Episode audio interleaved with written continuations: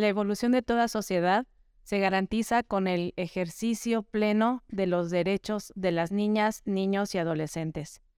Yo soy Citlali Fernández, esto es El arte de lo bueno y lo justo, un podcast del Poder Judicial de Michoacán que hoy tiene el gusto de presentar a ustedes a María del Carmen Ramírez Chora, magistrada de la Cuarta Sala Civil. Hola Citlali, ¿cómo estás? Gracias por acompañarnos antes que nada por darte este espacio de compartir con nosotros este tema tan interesante de niñas, niños y adolescentes. Ay, yo te agradezco mucho, Citlali, la invitación. Desde luego, también ese agradecimiento es para el magistrado presidente Jorge Reséndiz García por el hecho de invitarme para compartir platicar contigo sobre este tema.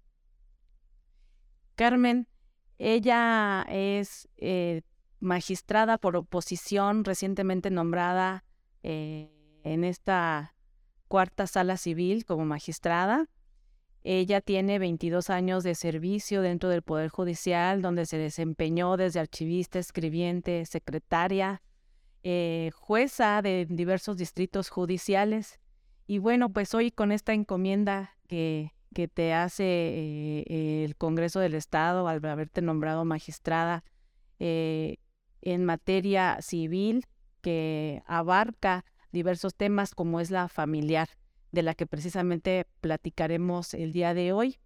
¿Qué es la justicia familiar, Carmen? Bueno, la justicia familiar en sí o para sí es un tema bastante amplio, pero lo podemos entrar si nos vamos con el concepto de familias, dar cada quien lo que le corresponde y en materia familiar centrarlo en esa, eh, digamos, dar lo justo, se podría generar o estimar para todo grupo de familias, dependiendo de las circunstancias que traen a juicio. Eh, sería de, en términos muy claros, muy sencillos. Eh, ahora sí que la justicia familiar está bastante socorrida. Hoy en día los juzgados en materia familiar se inundan de trabajo en los demás distritos con diversas acciones que se hacen valer para resolver todo lo atinente a la familia. Todos los conflictos de familia entre los que se encuentra, por supuesto, la niñez, y hablando de niñez y adolescencia, ahora en el marco del mes de abril que se habla sobre los derechos de las niñas, niños y adolescentes, ¿qué nos podrías comentar sobre qué es juzgar con perspectiva de adolescencia y de niñez?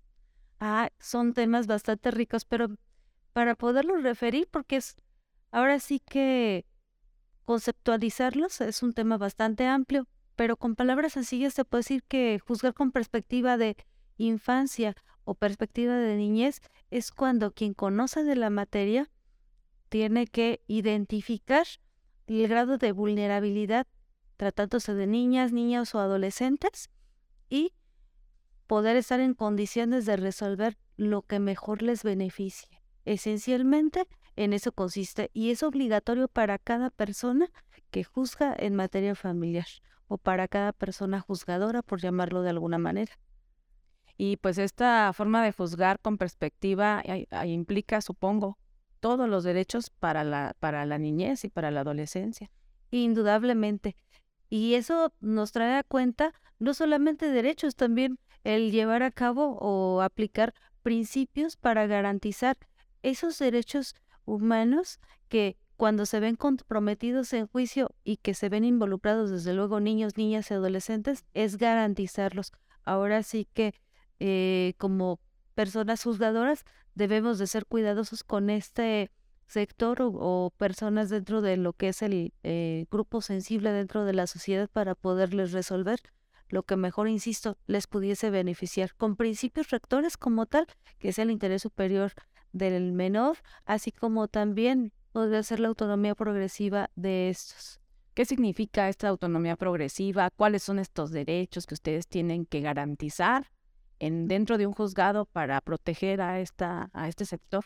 Bueno, entre los tantos cuantos derechos, primero que nada, vamos a partir sobre la dignidad de esos niños, niñas y adolescentes. El tener o vivir o tener un pleno desarrollo eh, a nivel estructural familiar y hablar sobre ese principio de autonomía progresiva va más de la mano de considerar ese grado de madurez del niño, niña o adolescente para hacerlo partícipe o de hecho eh, traer a cuenta su opinión en juicio.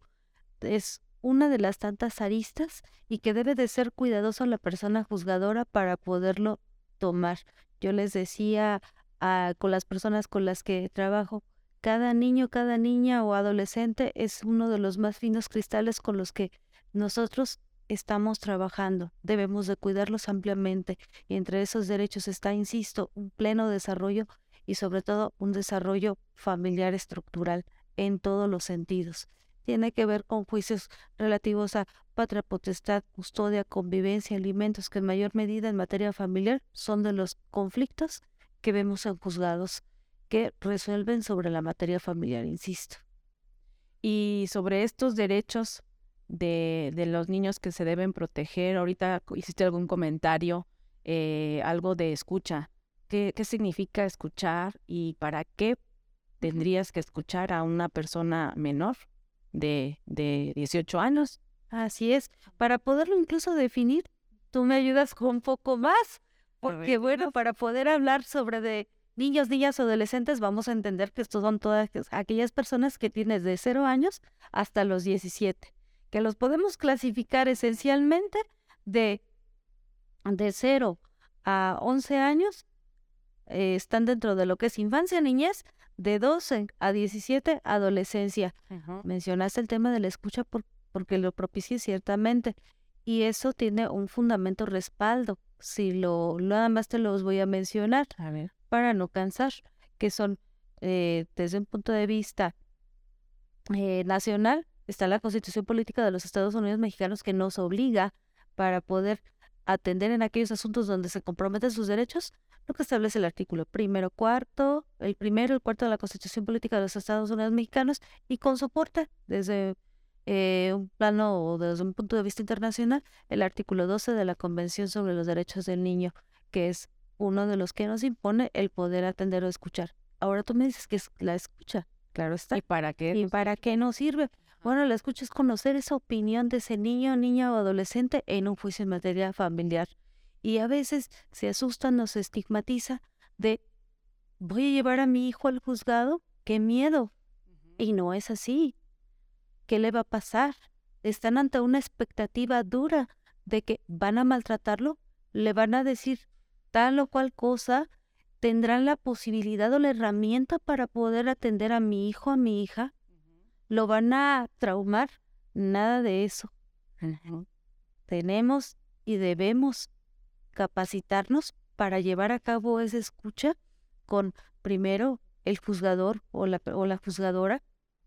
Debe de tener los conocimientos también básicos, mínimos, además del conocimiento del expediente, para poder atender a ese niño, niña o adolescente.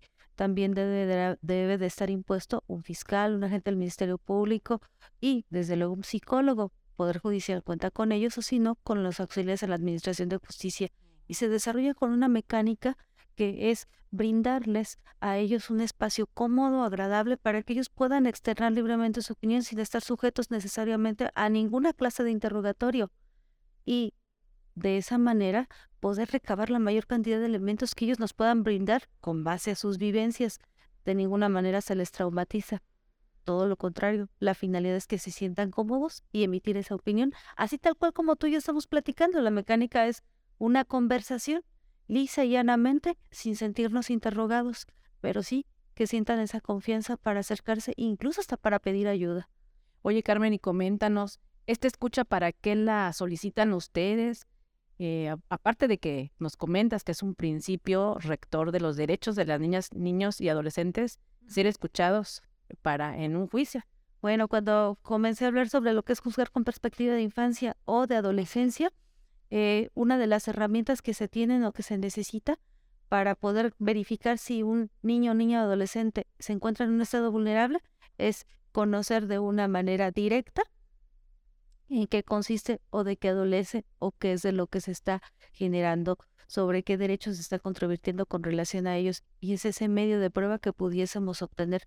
Eh, el juez o la jueza que conoce de la materia debe de llegarse de la mayor cantidad de material probatorio para poderlo llegar, pero desde luego con esa responsabilidad que implica o y ese reto de llevar a cabo esa escucha con niños, niñas, adolescentes, ponderando principios como es interés superior, que sobre de ellos, eh, que es el de ellos es, ante todo, prevalece sobre el derecho que tuviesen sus padres y cuidar ese grado de madurez. Y para eso debemos tomar en cuenta muchas circunstancias ponderando la edad para comenzar.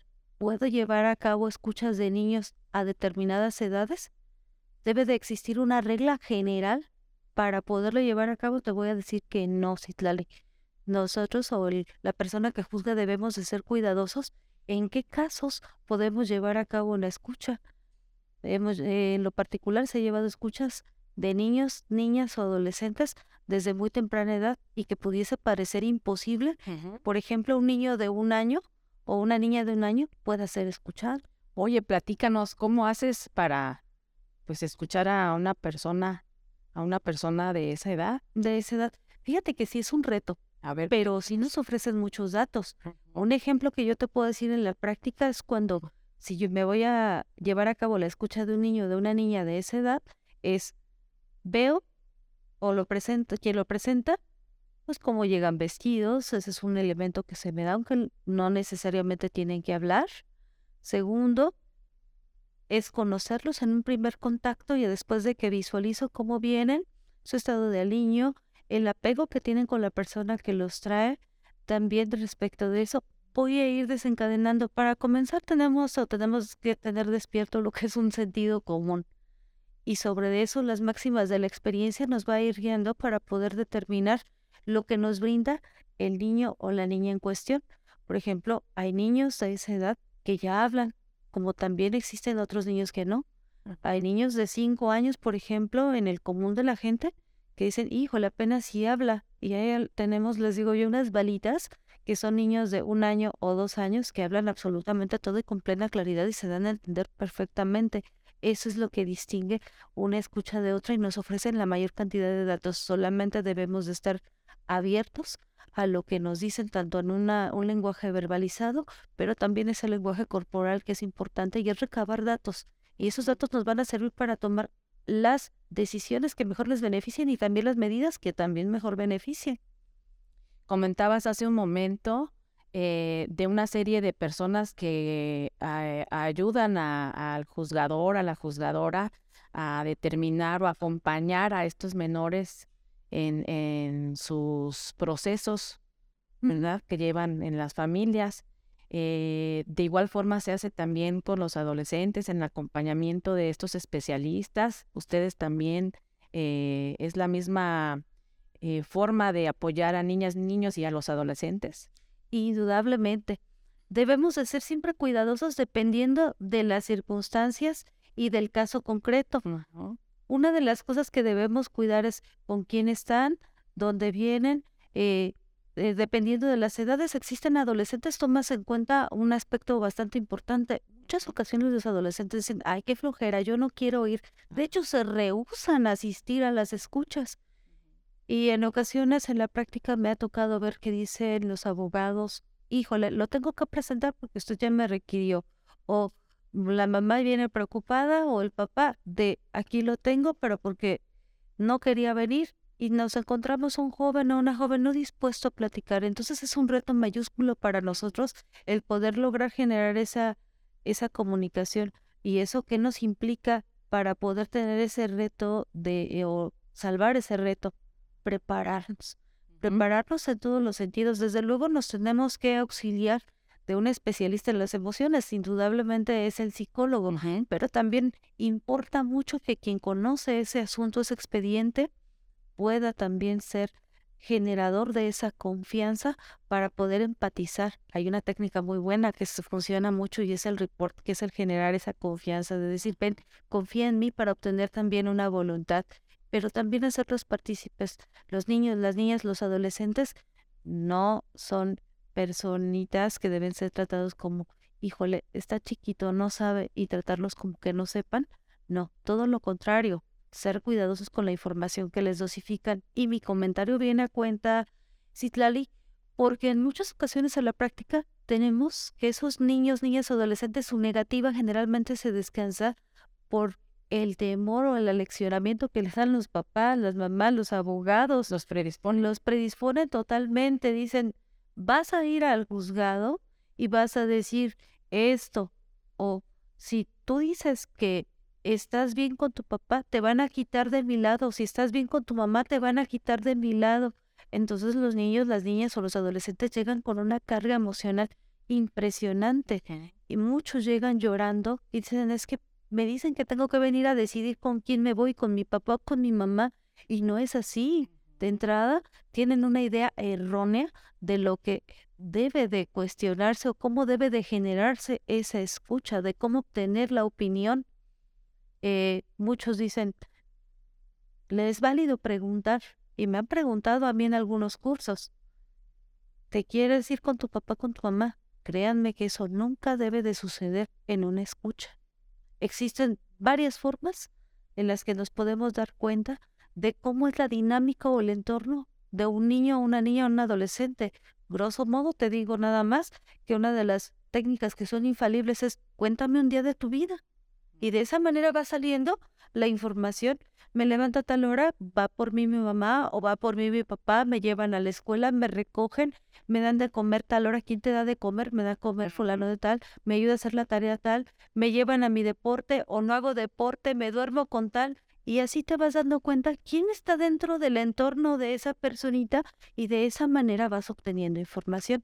Esa es una técnica que no falla en las escuchas sin necesidad de preguntar con quién te quieres quedar. Por supuesto. Y también de las herramientas que ustedes se hacen a llegar, eh, no solamente con el personal especializado, que debe estar especializado, claro está. Ese, también los protocolos que se han emitido de la Suprema Corte y de las que hemos, que has formado parte tú en algunas mesas. Ay, no, sí, claro. Y, y es un tema importante, esos protocolos de para juzgar, en este caso de actuaciones, para juzgar con perspectiva en este caso de infancia y de adolescencia, existe uno. También están con perspectiva, eh, para jugar con perspectiva de género. Eso es para por mencionar otro, que es con lo que eh, sí. ha tocado compartir algunos temas contigo. Es una herramienta valiosa y es una herramienta que es orientadora.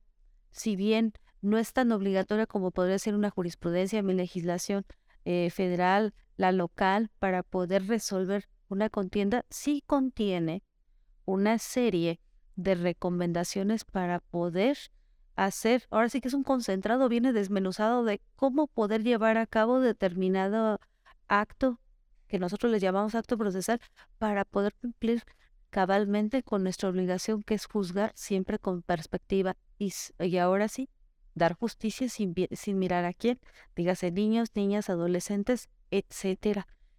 Insisto, sí es una herramienta valiosa y de la mano en este tipo de manuales o de protocolos por parte de la Suprema Corte de Justicia de la Nación a través de su Dirección General de Derechos Humanos. Y parte que son de la capacitación, son parte de en la capacitación de ustedes. Parte de todo el personal que trabaja y que trabajamos pues en esta institución. Y de hecho es, es fundamental eh, o es necesaria el capacitarnos. Tocas un tema también valioso porque si bien es necesario que en lo particular nos estemos actualizando constantemente, el Poder Judicial ha desplegado eh, cursos para poder actualizarnos. entre ellos, ya sea por línea, dado que venimos arrastrando o vamos saliendo de lo que es técnicamente lo que fue la pandemia, pero también tenemos eh, algunos cursos que se realizaron de manera presencial. Acabas de mencionar algunos que hemos compartido precisamente como esa capacitación, ese plus que debemos de tener los, y las servidoras públicas que formamos parte del Poder Judicial.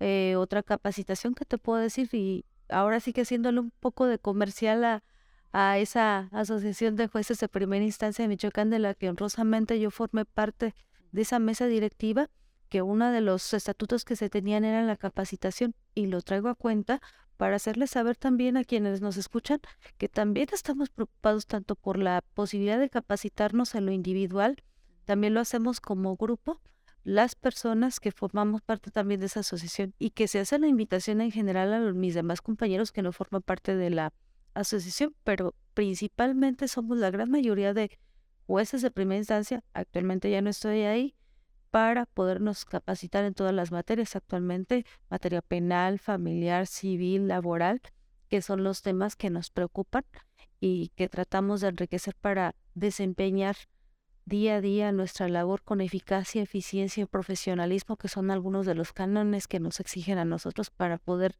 brindar nuestra, eh, nuestro servicio al público de una manera óptima. Esto, esto, pues es de todos los días, esta capacitación es eh, una, una ardua labor y que requiere pues de mucho compromiso. Carmen, algo más que se nos escape para este cierre que quieras comentar. Más que escaparse, yo eh, lo que te puedo decir, Citlali, que traigo a cuenta algo que, que siempre me ha gustado, ha sido siempre una, una frase que, que les he comentado con las personas que he trabajado día a día desde que la leí me gustó. Los que trabajamos con y para niños, porque se hace la, la gran distinción de que todos los niños, niñas y adolescentes deben de tener ese cartel de cuídese, o debe de tratarse con cuidado porque son portadores de sueños. Y ese es nuestro reto cuando trabajamos con niños, niñas y adolescentes generarles una infancia y una adolescencia que en aquellos casos de los juicios que tenemos conocimiento pueda darse la posibilidad de brindarles un sano desarrollo y con una justicia pronta, expedita y desde luego ad hoc a sus necesidades. Así es. Con ello pues concluyo es un tema muy rico, muy muy amplio y que a lo mejor podríamos te les digo tener te digo tener la tarde completa o el día completo para seguir hablando de este de esos temas y sobre todo de los derechos de las niñas y adolescentes que es pues eh, un gran tema y pues bien vale conocer todos los derechos de, de la infancia. Así es, y todo lo que ello incluye, porque con ello también podemos hablar. Ahorita estamos hablando de los niños, niñas, adolescentes, pero son nuestros niños, o van a ser nuestros adultos del, del futuro. Así que vamos a cuidarlos y procurar en la medida que nos sea posible hacer lo que nos es propio. Muchísimas gracias por acompañarnos en este tema tan interesante. Esto fue El arte de lo bueno y lo justo, un podcast del Poder Judicial de Michoacán.